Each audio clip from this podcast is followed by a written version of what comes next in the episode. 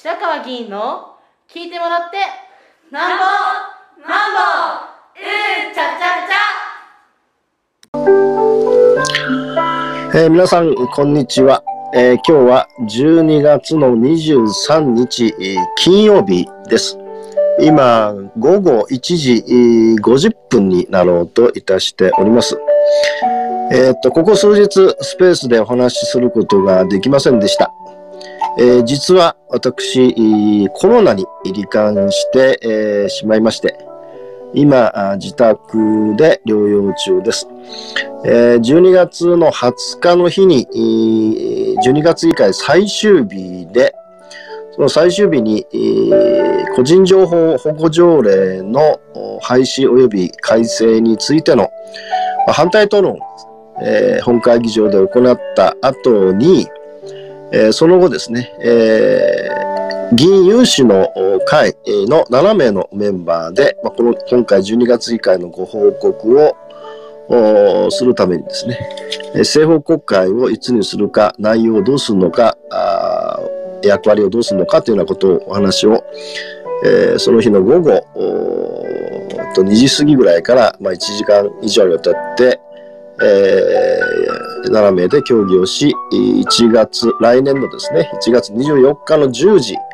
から、あまあ、YouTube チャンネルで、えー、ライブの公開配信をするということを決めて、えー、まさに12月が全ての日程を終えて帰ってまいりました。えー、まあ、その時は別にそんなに体調を優れなかった優れないことはなかったんですが、ちょっとなんとなくだるいなという気がしてまして、えー、まあ、12月以下終わってほっとしたってこともあって、ちょっと気をつけた方がいいと思って、えー、次の日、えー、つまり21日の朝の駅頭は、え、中止をいたしました。え、で、え、まあ家で寝ていたんですが、なかなか、あ咳が時々出て、痰が詰まり、また、体温ですね、えー、6度7分とかの、まあ、少いつもより少し高い状態が続いたので、あこれは風邪ではないかということで、えー、次の日ですね、22日木曜日の朝一で、えー、かかりつけの先生のところにお電話をしました。で、予約をするためです。えー、で、まあ、11時に来てほしいということで、で、まあ、車で来てほしいということでしたので、えー、私一人車を運転して、えー、病院に待機をしておりました。まあ、雨がすごく降ってる、日でした。で、まあ、11時にですね、病院の外にですね、えー、別の施設を作ってて、まあ、これはあの、コロナ用の施設を作って、えー、おられて、まあ、そこでですね、看護師さんにもう5分か10分ぐらいですね、えー、鼻に綿棒をこう突っ込んで、えー、それで、えーえー、パルスパルスオキシメーターに、えー、こう、えっと右、手の人差し指を突っ込んですね。で、しばらく、まあ、ちょっとこの鼻に綿棒を突くの結構あのきつくてですね、えー、まあ、ぐるぐるぐるっと鼻の奥にですね、綿棒が入ってですね。で、えー、っと、一旦そこで終わって、もう一度ですね、車に戻って、そうですね、20分ぐらいでしょうかね。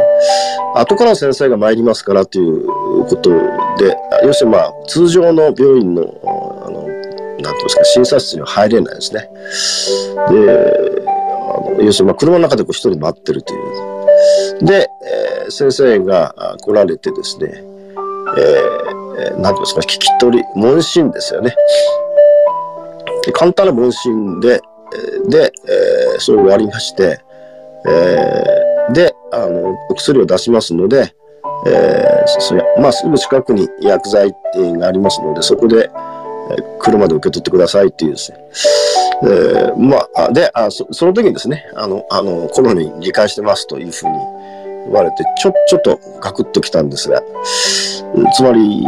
その後のですね、計画してるものが、行動が全部ダメになるんで、だけどもやむを得ないんでですね、その割にはですね、気持ちが落胆してる割には、もう診察がものすごく簡単だったんで、まあ、そのものかなと思って。で、それからまたしばらく車で待ってました。えー、全体でも1時間以上ですかね。それで、えっと、薬剤、薬局から電話かかってきてですね、えー、確認をして、えー、それで、えっと、ドライブスルーの窓口に車で来てくださいと言われて、それで、えー、っと、車をつけたら、白川ですって言ったら、フルネームでお願いしますって言って、白白川秀次ですって言って、薬をもらいました。で、その薬の、あの、なんて言いますかね、説明は、私のスマホに電話かかってきてですね、こう、こうでさですっていう説明していただいたんです。で、えー、まあ先生の問診も、それから薬局のその薬剤費も、まあ、基本的にはおお払お支払いすることなくてですね。で、まあ、家に帰ってきて、うん、まあ、そのままですね、あの、えー、渡航に、えー、横になると。いうことで、えーえー、そしたら、えっ、と、夕方でしたかね、6時過ぎぐらいに、えー、えっと、越谷の保健所から保健師さんが連絡があって、えー、まあ、あの、概要のご説明があって、正式には次の日、だから、あ今日ですね、えー、23日午前中にもう一度細かいことは連絡いたしますが、確認のためですと言って、えー、確認をされました。で、まあ、あの、妻と二人暮らしで、まあ、妻に感染したらまずいので、いつもは1階の今で、えー、布団を引いてるんですが、全部2階の私の仕事部屋にですね、えー、全部布団を運んでですね、えー、隔離状態、えー、に今してまして、今ここで、えー、今この話もそこからしております。で、えっと、今日午前中にですね、えっと、保健所の担当の方が連絡があって、えー、まあ、私はですね、えっと、発症か7日ですので、まあ、28日まで、えー、で、様子を見ますと。で、何もなければ28日以降は通常通りでよろしいですよと。で、毎日ですね、保健所から電話をしますということで、そのパルスオキシメーターというのをあの業者の方が配達できますからということも、それから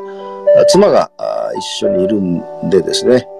えっと、まあ、濃厚接触者ってことなんですが、あの食料品の買い出しとか、いうことは必要なんで、まあ、それは言っても構いませんよという話で。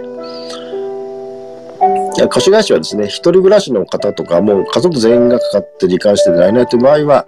食料品の配給ということを行ってるんですが、まあ、それは対象ではないということだったんで、まあ、妻は少し安心してましたけど、まあ、それでも外に出れるからですね。で、妻の方は27日まで、えー、ということでした。で、先ほどですね、そのパルスオキシメーターというのが、あの業者の方が届、これもやっぱり携帯電話で、えー、もう接触は一切せずにですね、えー、ポストに入れておきますということで、で今そのパルスメーターを右手の人差し指を入れて測りました。まあ正常ということで、で、まあ薬も飲んでますので、熱もないんですが、まあなんとなく、あの、よくあるずっと床についてると、なんとなく体がだるいような状態が。まあ、それはあんまりこう回復してるって感じではないんで、で、この状態がですね、まだ27日まで、えー、8日までが続くんだと。ということで、予定しておりました行動はもうすべて朝の駅とはもちろんのことですね。24日の埼玉整形セミナーの政治塾の講座の参加も、それから26日の駅前市民対話集会も、それが27日に、えー、忘年会、えー、チームシュラカーの忘年会を、えー、計画しているので、これもまあ、えー、出席できないということで、えー、まあこれはしょうがないんですね。